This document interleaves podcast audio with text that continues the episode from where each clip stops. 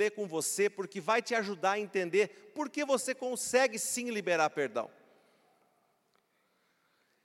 Nisto é em nós aperfeiçoado o amor, para que no dia do juízo mantenhamos confiança, pois segundo Ele é, Jesus, também nós somos neste mundo. Diga glória a Deus. Como Jesus é, como Jesus é, também eu sou nesse mundo. Tem gente que pega esse versículo para tudo, e deve ser usado para tudo mesmo, tudo que Jesus fez e foi. Mas eu quero usar nesse momento para você conseguir perdoar. Eu não consigo perdoar porque eu não tenho amor. Jesus na cruz do Calvário liberou perdão. Eles não sabem o que fazem, Pai, perdoa. Ele perdoou ali, nos, perdoou os seus ofensores, os seus algozes na cruz, por quê? Ele tinha amor pela humanidade. Ah, eu não consigo perdoar. Consegue sim, porque como Jesus é, também você é neste mundo. Como Jesus é. Levanta a tua mão direita e diga assim: Pai. Diga mais alto: Pai. Nessa noite eu declaro que eu posso, que eu consigo perdoar, porque eu recebi amor em minha vida, porque assim como Jesus é neste mundo, eu também sou. Amém.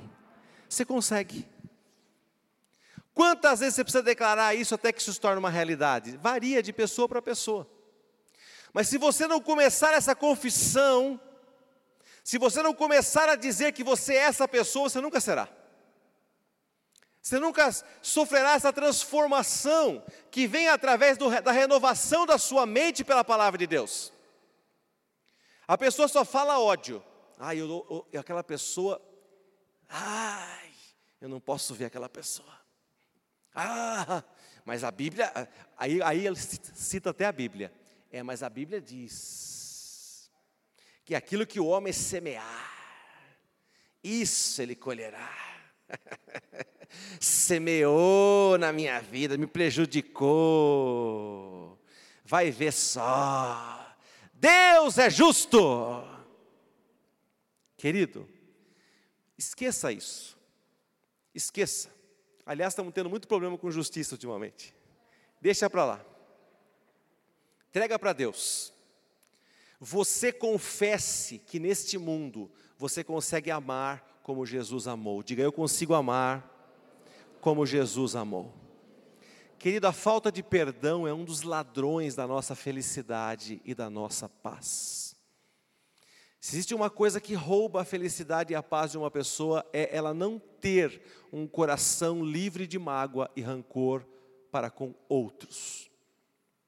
Se você é uma pessoa assim, então Deus te abençoe, você é um bem-aventurado nesse mundo, mas se você ainda tem alguém que você carrega consigo, você precisa liberar essa pessoa em nome de Jesus. Quantos entenderam isso? Diga amém, Jesus. Diga assim: eu preciso liberar perdão. Aleluia, querido. Todo dia você tem que confessar isso. Você precisa. Você não, você não pode deixar o sol se pôr sobre a sua ira, a começar dentro da sua casa não é? Com a sua esposa, com os seus filhos. Por que, que os lares, os lares ruem, eles se destroem? Por que, que há esta, esse grande número de divórcios hoje, esse grande número de separações hoje? Porque desde os tempos de Moisés já era assim. Jesus disse: não é incompatibilidade de gênios, não é problema financeiro. Jesus disse que isso se chama dureza de coração. Dureza de coração. Nós não conseguimos perdoar. E nós vamos deixando as coisinhas pequenas se transformarem em coisas grandes. Nós vamos deixando a falta de perdão diária se tornar, querido, uma coisa irreconciliável e irreparável. Tem situações que a gente olha e fala assim: bom, eu não tenho nem o que falar diante de tudo isso. Porque quando a gente pega o caso, você entendeu? Porque a falta de perdão, desculpe a comparação, forte, mas necessária, é como um câncer. O câncer, você sabe, ele tem estágios. E o que, que todo médico, bom oncologista, vai falar para você? Olha, pegou no começo, vamos resolver. Não é assim quem já ouviu essa frase? Pegou no comecinho, nós vamos dar um jeito. Mas a, o perdão é a mesma coisa. Se você no comecinho tratar e liberar perdão, não tem metástase. Não ramifica. Agora, quando a pessoa guarda aquilo lá para si e o tempo vai passando, alastra. Aí chega aqueles casos que você ouve também no dia a dia. Olha, o médico foi lá, abriu e fechou. Deve ter ouvido falar isso aí já, né? Abriu e fechou. Por que, que abriu e fechou? Porque não, não tinha mais o que fazer, tinha tomado conta de tudo. Assim é a falta de perdão, o rancor. Se você trata no início, e o remédio para isso é liberar o perdão, é confessar que você ama as pessoas como Cristo amou as pessoas. Se você trata no início, isso daí é perfeitamente curável. Diga glória a Deus. Aleluia. Então você e eu, nenhum de nós aqui, iremos ficar doentes por falta de perdão em nome de Jesus. É por isso que a Bíblia diz que algumas pessoas estão doentes e outras até dormem. é porque não têm entendido muita coisa no reino de Deus. Muita coisa que seria cura para o seu corpo. Nós vamos um dia ter a oportunidade de pregar isso ainda numa santa ceia. Mas você vai entender que essas situações de falta de perdão levam a sua vida para trás. A Bíblia diz, queridos, que esse tipo de situação, que o, o pecado, ele apodrece os ossos. E a falta de perdão é pecado. Então a pessoa às vezes fala assim, ela envelhece. Você olha para a pessoa, né, o próprio salmista Davi fala isso. Envelheci, o meu pecado me envelheceu. Nós precisamos liberar perdão sempre e sempre em nome de Jesus. Quem crê e recebe diz amém, Jesus. Agora vamos, querida, a outra parte da mensagem, usando o poder do acordo. Essa é parte boa, não que a outra não seja, é que a outra nos leva a refletir e agir sobre isso. Por favor, querido, não passe por cima desse assunto perdão de qualquer maneira. Atue sobre isso na tua vida, em nome de Jesus. Usando o poder do acordo, queridos, três elementos que tornam uma, uma oração infalível. Três elementos: unidade, fé e uma promessa de Deus. Vamos dizer isso? Unidade, fé e uma promessa de Deus. De novo, vamos lá? Unidade, fé e uma promessa de Deus. Se você tem essas três coisas, a sua vida de oração se torna extremamente vitoriosa. Extremamente vitoriosa. Querido, tem uma coisa no mundo que é viciante. Sabe o que é viciante? Tem muita coisa que é viciante e que não presta. Mas tem uma coisa boa que é viciante. É você orar e, ser, e ter resposta. Quando você ora e tem resposta, ah, querido, você empolga, hein? Você fala o quê? Esse negócio funciona. Funciona. Oração funciona. Talvez quando você teve a sua primeira grande oração respondida, o seu primeiro grande tema de oração respondido por Deus, aquilo impactou a tua vida, aquilo mexeu com você. Você falou: Uau, agora eu entendi.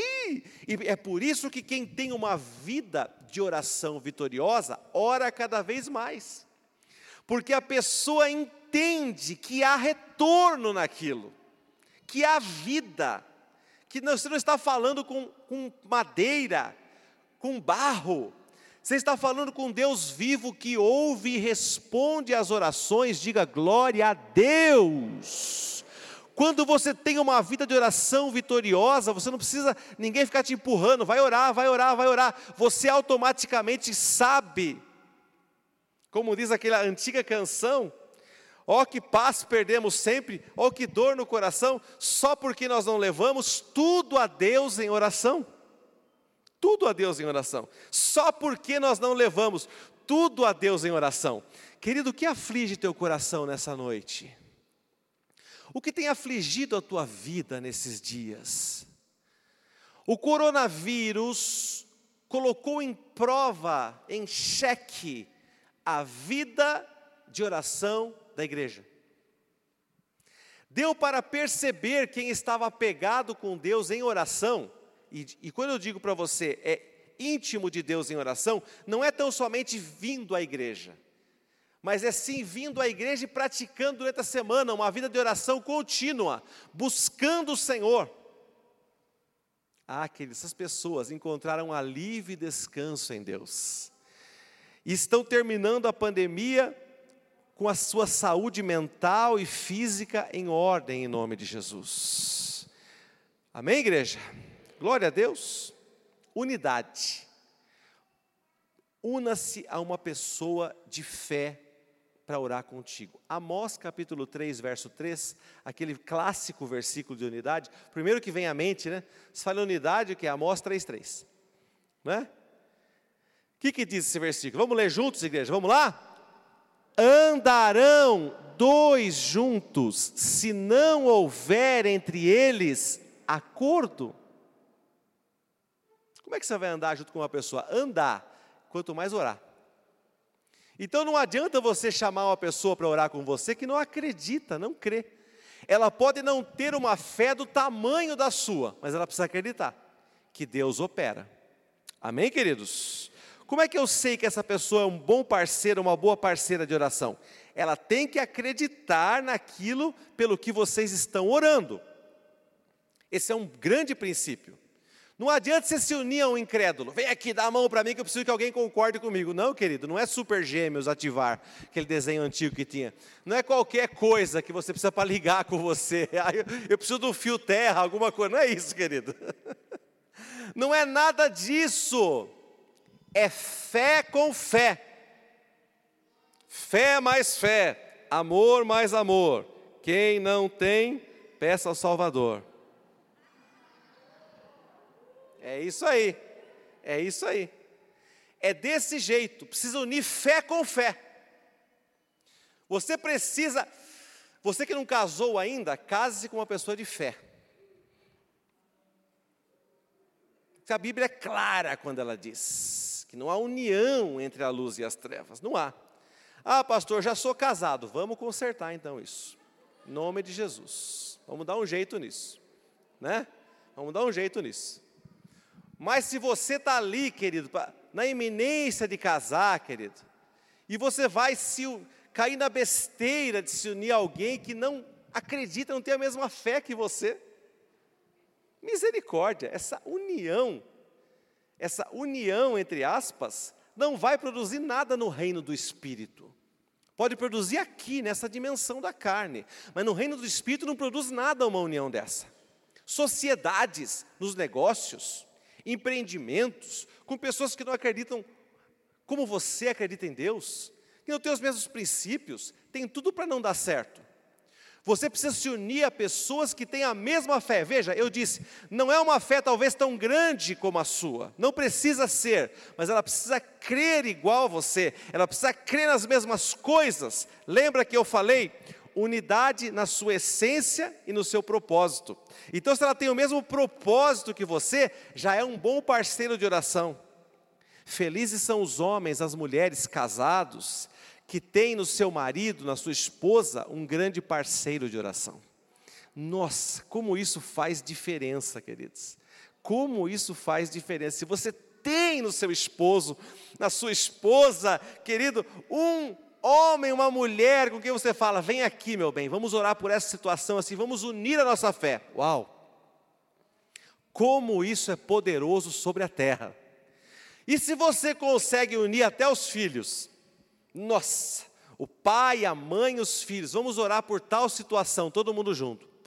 Aquilo incendeia o reino dos céus, incendeia aquela dimensão do Espírito. Porque a unidade, a unidade subindo ao céu, e quando a unidade sobe aos céus, o Senhor só tem uma alternativa: responder, é a palavra dele, ele prometeu e ele é fiel para cumprir. Glória a Deus. Então, identifique uma pessoa de fé e junte-se a ele, a ela, em oração. Você precisa ter um parceiro de fé alguém que ora com você em unidade. Você precisa, querido, você vai potencializar. Sabe, quando você tem um carro e você coloca um turbo nele? É isso. Sua vida de oração é um carro aspirado. Quando você se une a alguém que tem fé, você coloca uma turbina no seu carro. Você, ele fica turbinado. Sua vida de oração turbina. Você fala, oh, você conseguia, você tinha um alcance X, você tem um alcance agora X ao quadrado, X ao cubo, você está avançando, você está crescendo. Por quê? Porque você tem alguém com você orando, e os princípios, as promessas de Deus sobre a oração e unidade são muito grandes. Quantos recebem isso? Diga amém, Jesus. Glória a Deus. Fé. E o que é fé então, pastor? Eu preciso arrumar alguém de fé, mas o que é fé? Eu vou ler uma tradução aqui que é da Bíblia de Jerusalém. É, Hebreus capítulo 11, verso 1. Eu gosto muito dessa, dessa tradução. Olha só. A fé é uma posse antecipada do que se espera. Um meio de demonstrar as realidades que não se veem. Fé é uma posse antecipada daquilo que eu espero. Ah, eu já tenho, já está comigo, já está comigo. Reintegração de posse, já é meu, já está em meu poder.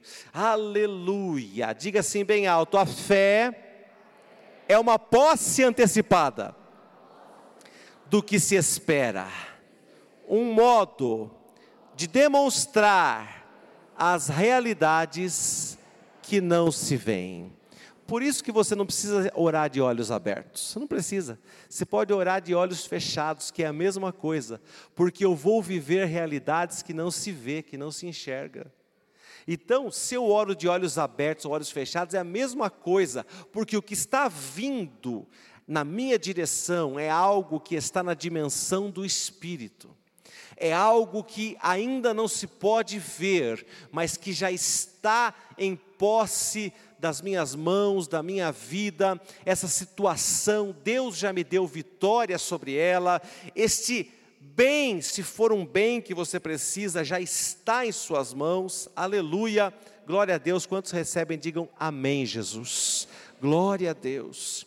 Então, fé, posse antecipada na sua vida de oração. Olha, então você precisa orar com alguém. Quem é teu parceiro de oração? Alguém que acredita que você vai ter já a posse antecipada. Eu vou orar com o Vitor de manhã. Filho, olha, mas não vai estar tá chovendo na hora que a gente voltar. Se ele falar assim, ah, pai, imagina, vai chover sim. Ele é um bom parceiro de oração? Não, claro que não. Vai contestar aquilo que eu falei? Vamos orar acerca de. Ah, mas peraí, isso aí não. Ah, não. Isso aí já não quero orar porque é muito. É loucura. Não. Encontre um bom parceiro de oração que diga amém com você para aquilo que você está orando. Claro, não pega a pessoa de surpresa, né? Dá a mão aqui para mim, vem orar aqui sobre isso. O que, que é? Meu Deus, né? Eu já contei esse caso aqui uma vez, né? né? Misericórdia, né? Olha, eu estou orando para separar, porque a hora que separar vai, vai, vai, vai, ficar comigo. Ele já falou, mas não vive bem, sabe? É um livramento, ele não vive bem com a mulher. O que, que é isso? Não pode uma coisa dessa. É? Mas existe, existe, não é ficção, isso é realidade. Não é? Então, calma, exponha aquilo que você vai orar para outra pessoa. Exponha também agora, entrando no, no terceiro item, a promessa que tem em cima dessa situação. Há uma promessa em cima disso, né? Se eu preciso de alguma coisa que já foi prometida por Deus em Sua palavra, a chance de eu obtê-la é 100%. Pastor, o que, que é isso? Não, é 100%. Eu vou repetir essa frase. Se eu preciso de algo Jesus chama algo de qualquer coisa. Se eu preciso de qualquer coisa que foi prometida pelo Senhor na Sua palavra, a chance de eu obtê-la numa oração dessa é 100%. Não tem erro, não tem falha, não tem. Não tem. 2 Coríntios capítulo 1, verso 20. Se eu preciso de algo que já foi prometido na palavra de Deus, a chance de eu obter isso é 100%. Pastor, de onde você tirou isso? Eu tirei daí. Vamos ler junto? Vamos lá? Vamos lá, igreja?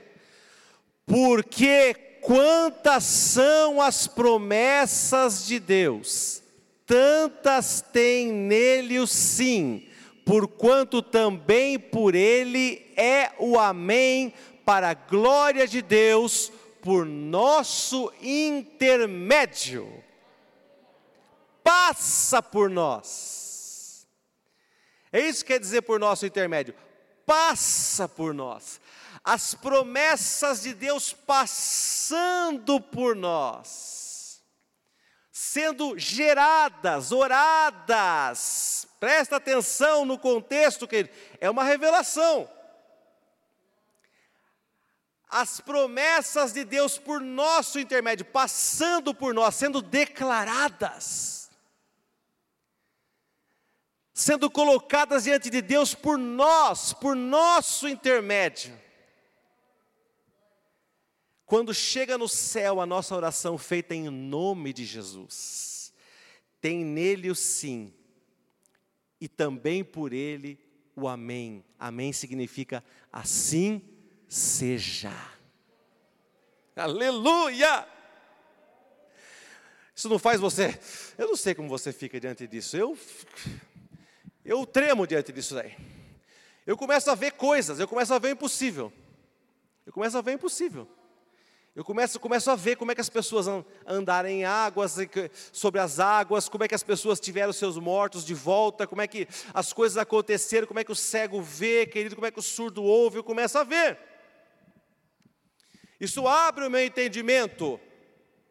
Eu começo a entender que quando passa por mim uma promessa, e eu oro essa promessa em fé, e ela chega até Deus em nome de Jesus, Lá no céu há esse carimbo, essa chancela,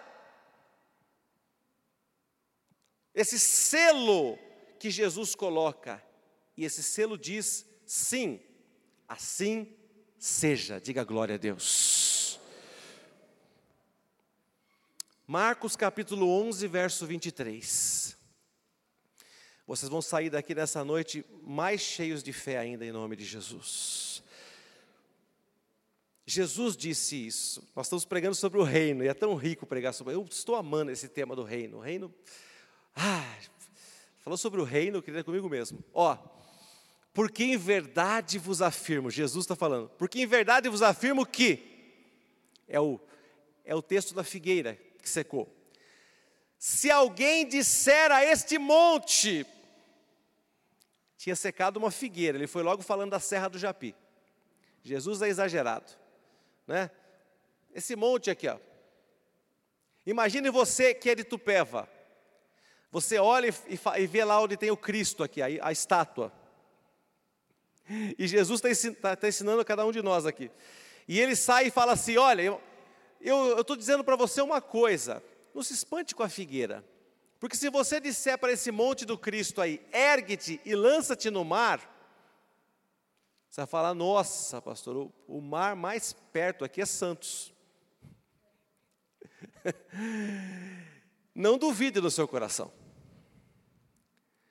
Creia que se fará o que diz, e assim será com ele. Creia no seu coração, não duvide, creia que se fará o que? O que você diz. Oração é o que? Algo que você diz. Quando você ora, quando você diz algo diante de Deus e não duvida no seu coração, mas crê que se fará, você tem a posse antecipada, eu creio que se fará o que eu disse, eu tenho a posse antecipada, eu já tenho, assim será comigo.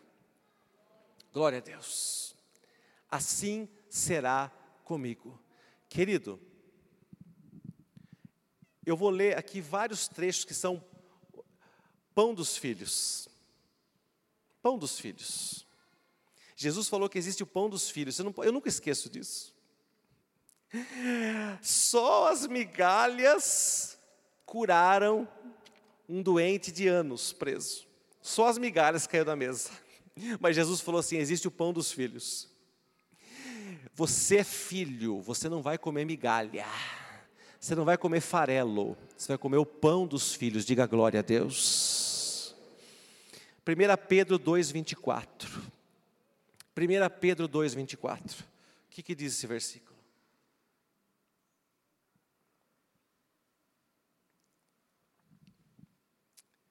Falando sobre Jesus, Pedro cita Isaías, carregando ele mesmo em seu corpo sobre o madeiro os nossos pecados. Perdão é pão dos filhos.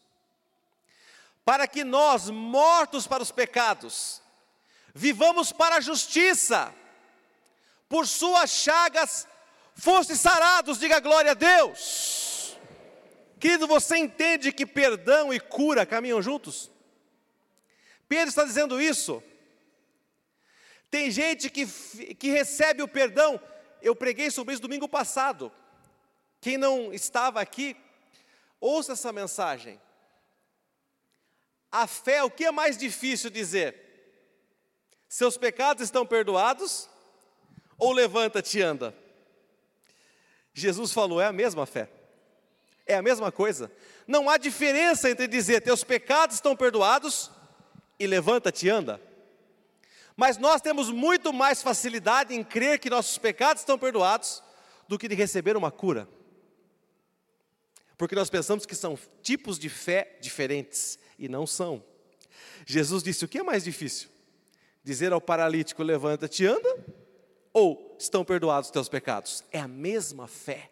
Então, se você, quantos aqui creem que receberam perdão dos seus pecados, diga amém. Então, essa mesma fé que te fez levar, dizer amém aqui, é a fé que você vai usar para declarar que por suas chagas, as chagas de Jesus, você foi sarado. É isso que Pedro diz nesse versículo? É a mesma fé. Perdão e cura divina caminham juntos. O paralítico foi descido do telhado pelos seus amigos. Assim que ele foi posto diante de Jesus, ele disse assim: Filho, perdoados estão os teus pecados. Ele não falou, levanta-te e anda. Porque a primeira necessidade dele era o perdão. Ele se sentia talvez culpado, enfim, com uma série de situações que Jesus, que sonda e conhece os corações e os pensamentos, sabia que o que ele precisava receber naquele momento era o perdão. Quando ele recebeu o perdão, ato contínuo, Jesus falou: o que é mais difícil? Eu perdoar ou eu dizer levanta-te e anda? E ele disse: para que saibais que o Filho de Deus, o Filho do homem, tem poder para perdoar pecados sobre a terra, eu te digo: levanta-te e anda. Glória a Deus, diga glória a Deus. Então, querido, quando você precisar de cura, você vai confessar isso aqui em oração. Senhor, eu sou perdoado. Sabe por quê? Enquanto você está orando, o diabo vai se levantar, lembra do inimigo das suas orações? Vai dizer assim: sabe por que você não é curado? Porque você não merece. Ninguém merece nada. Eu não mereço estar aqui. Você não merece estar sentado aí. Nós não merecemos nada. Tudo é graça. Tudo é graça. Tudo. Então, quando vem o acusador dizer assim: Fulano foi curado porque ele é mais santo que você. Ele foi curado porque ele ora mais do que você. Não é este, não é esta régua que Deus usa para medir se uma pessoa vai ser curada ou não. O Senhor olha para o sangue de Jesus se ele está sobre a tua vida, porque o sangue de Jesus Cristo nos purifica de todo o pecado. Então não há pecado que possa me impedir, se eu confesso e recebo perdão, não há pecado que me impeça de receber a minha cura. Quem quer isso, diga amém, Jesus. Eu preciso de salvação para a minha família. Texto clássico, Atos 16, 31.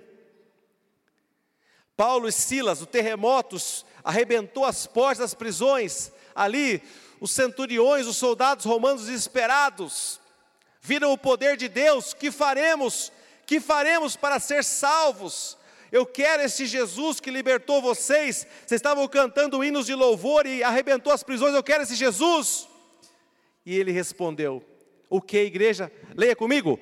Crê no Senhor Jesus e será salvo tu e a tua casa. Você tem o filho, marido, esposa que ainda não é convertido, tio, pai, confessa essa palavra. Senhor, eu creio em Ti, e a Tua palavra diz que se eu crer em Ti, eu e a minha casa seremos salvos. Pai, este meu parente é minha casa, eu o considero minha casa e, portanto, eu declaro a salvação dele em nome de Jesus. Amém. Quantas vezes o Espírito Santo tem me dito, muita, e tenho feito isso, graças a Deus, fale sobre oração, ensine, faça modelos de oração. Já li dois cultos seguidos, modelos de oração, não meus, da missionária Valnice, modelos de oração, ensinando você, querido, dando-te ferramentas para que você ore mais. Sabe por que você não tem tido mais vitórias na tua vida? Talvez porque a tua vida de oração está pequena, está curta, está sem vida. Bênção dos filhos, meu filho, meu filho tá, meu filho isso, meu filho é rebelde, meu filho não quer mais vir na igreja. Isaías 65, 23. Eu gosto desse versículo. Toda mãe e pai precisa ter esse versículo na cabeceira da tua cama. Não trabalharão em vão, debalde nem terão filhos para calamidade, porque são a posteridade bendita do Senhor, e os seus filhos estarão com eles. Glória a Deus! Que negócio é esse? Ah, meu filho não quer vir na igreja. Claro, ele pode ter seus picos de rebeldia, é, ele cresceu, ele já é um homem, ele isso, ele aquilo, mas espiritualmente ele te pertence. Ele pode estar na Austrália, não há distância que o separe das suas orações. Não há, não há. Você ora, você sua esposa e profetiza. Eu não criei filho para calamidade, Deus, está escrito na tua palavra. eles são a minha herança bendita, a posteridade do Senhor, e quando tudo isso terminar, eles estarão comigo, comigo, comigo, é minha herança em Deus. Quem crê, diga amém, Jesus. Glória a Deus, glória a Deus, querido. Se nessa noite você, você que está aqui me, me ouvindo, ou na sua casa, através da transmissão. Você ainda não recebeu Jesus como teu Senhor e Salvador, você precisa tomar uma decisão nessa noite. Nós estamos vivendo os últimos dias. Pastor, posso, chamar, posso pensar melhor? Não, não pode pensar melhor. Crê no Senhor Jesus, será salvo, tu e a tua casa. Você tem que, ser, tem que ter o ímpeto daquele centurião o ímpeto daquele eunuco, eis aí água, o que me impede que eu seja batizado? Vamos, vamos, vamos esperar esquentar o tempo, vamos esperar melhorar tudo. Não, eis aí água, o que me impede? Eu quero ser batizado agora, eu entendi a palavra. Você entendeu que sem Jesus não dá, que sem Jesus não é possível. Feche seus olhos, igreja, aqui e na sua casa, por favor.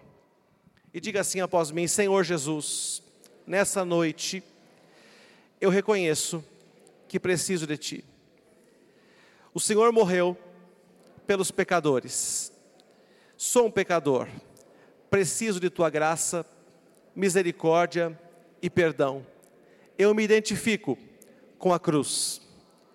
Eu vejo que a minha vida estava ali, que os meus pecados estavam ali.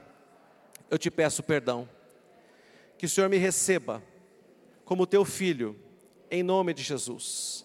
Eu confesso que Jesus Cristo é o Filho de Deus, que morreu por mim na cruz do Calvário e ao terceiro dia ressuscitou e vive para sempre. Senhor Jesus, eu te recebo como meu único e suficiente Salvador em nome de Jesus. Amém e graças a Deus. Isso